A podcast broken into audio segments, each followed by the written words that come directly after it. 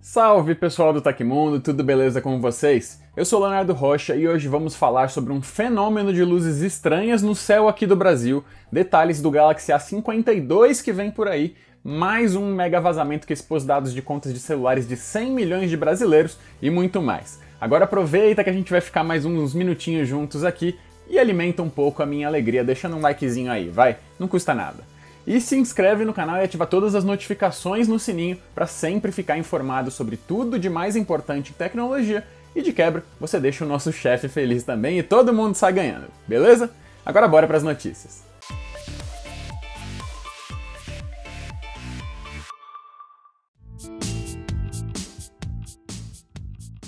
Na noite desta quarta-feira, dia 10, por volta das 7h40 da noite, alguns brasileiros notaram uma movimentação estranha de luzes no céu. Apesar de muitas especulações, a verdade é que a fileira de luzes em movimento se trata da passagem dos satélites Starlink da SpaceX. A SpaceX libera lotes de 60 satélites por vez e enquanto eles fazem o seu caminho em direção à órbita, ficam visíveis a olho nu como uma linha de luzes brilhantes em movimento no céu noturno. Apesar da beleza, o objetivo não é chamar a atenção, mas sim levar a internet para mais lugares do mundo. Nessa semana, a SpaceX já começou a permitir que mais consumidores realizem pedidos antecipados dos serviços da Starlink lá nos Estados Unidos e no Canadá. O fenômeno das luzes já havia sido presenciado no Brasil anteriormente e ainda vai se repetir mais algumas vezes por aqui, tá? Quem quiser acompanhar a trajetória dos satélites da empresa de Elon Musk pode usar o app Find Starlink, que também possui uma versão na web. Basta colocar sua localização para saber exatamente quando que o trem de satélites vai estar visível na sua região. Gina Carano foi demitida da série The Mandalorian, segundo anunciou a Lucasfilm. Isso acontece após a atriz compartilhar uma postagem controversa nas redes sociais, sugerindo que ser republicano é como ser um judeu durante o Holocausto. Para quem não sabe, os republicanos são um dos maiores partidos políticos dos Estados Unidos e seguem uma ideologia mais conservadora. A declaração não repercutiu bem entre os fãs da série.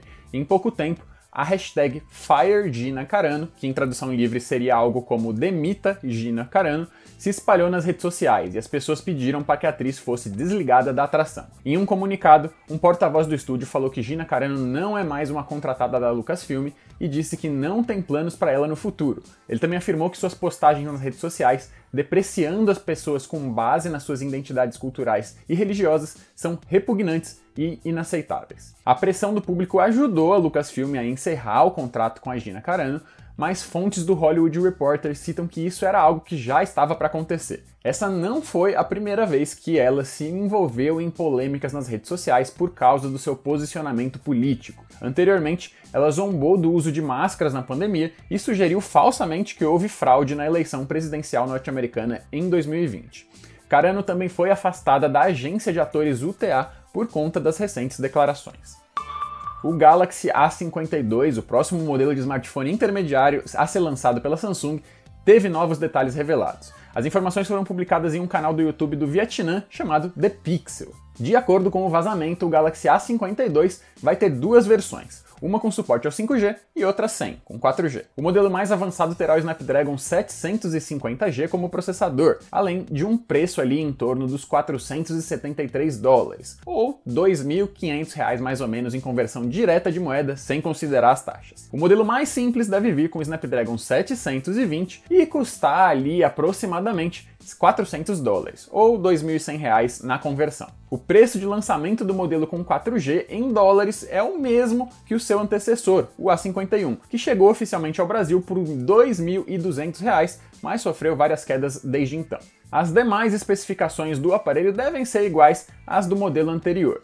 As cores disponíveis serão azul, lavanda, preto e branco. Ao menos no Vietnã, a expectativa é que as vendas comecem no final de março, o que significa que a revelação do dispositivo deve acontecer já no próximo mês. Além desse modelo, o Galaxy A72 também pode ser apresentado pela coreana ao mesmo tempo. Mais detalhes você encontra na matéria no site do Tecmundo, pelo link na descrição.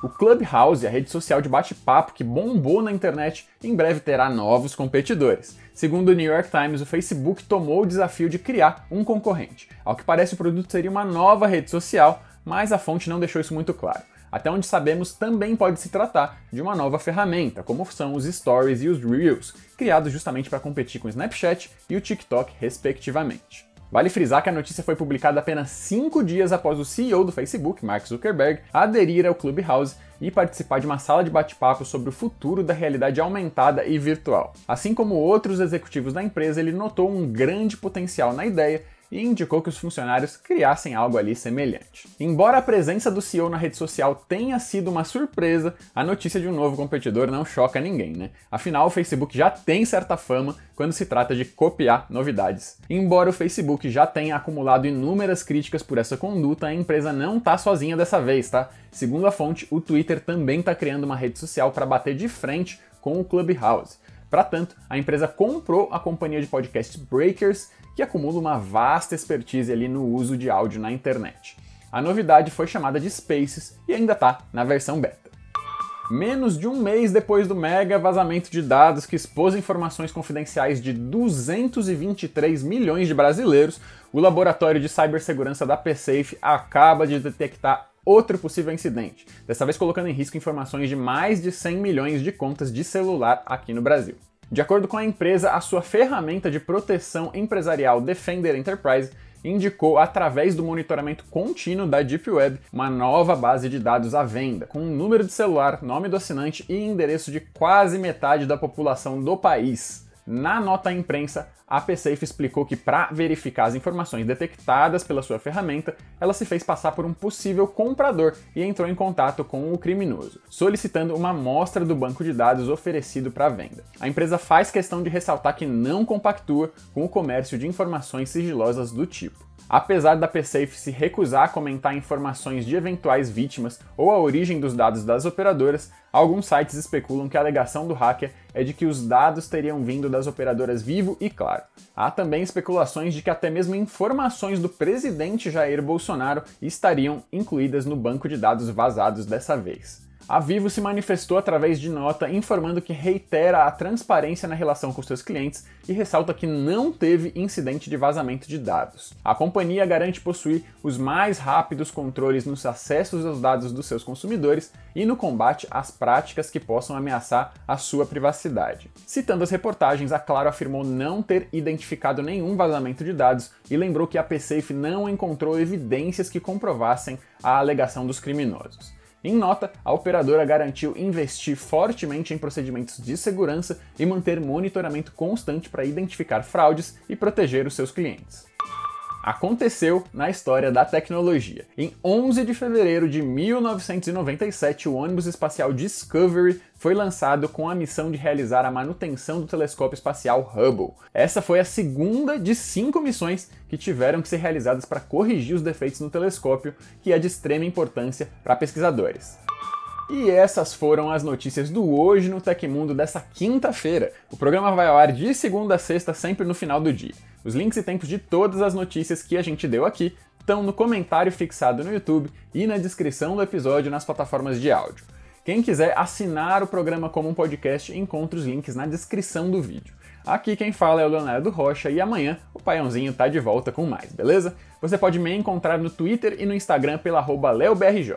Continuem seguros, um abração e até a próxima!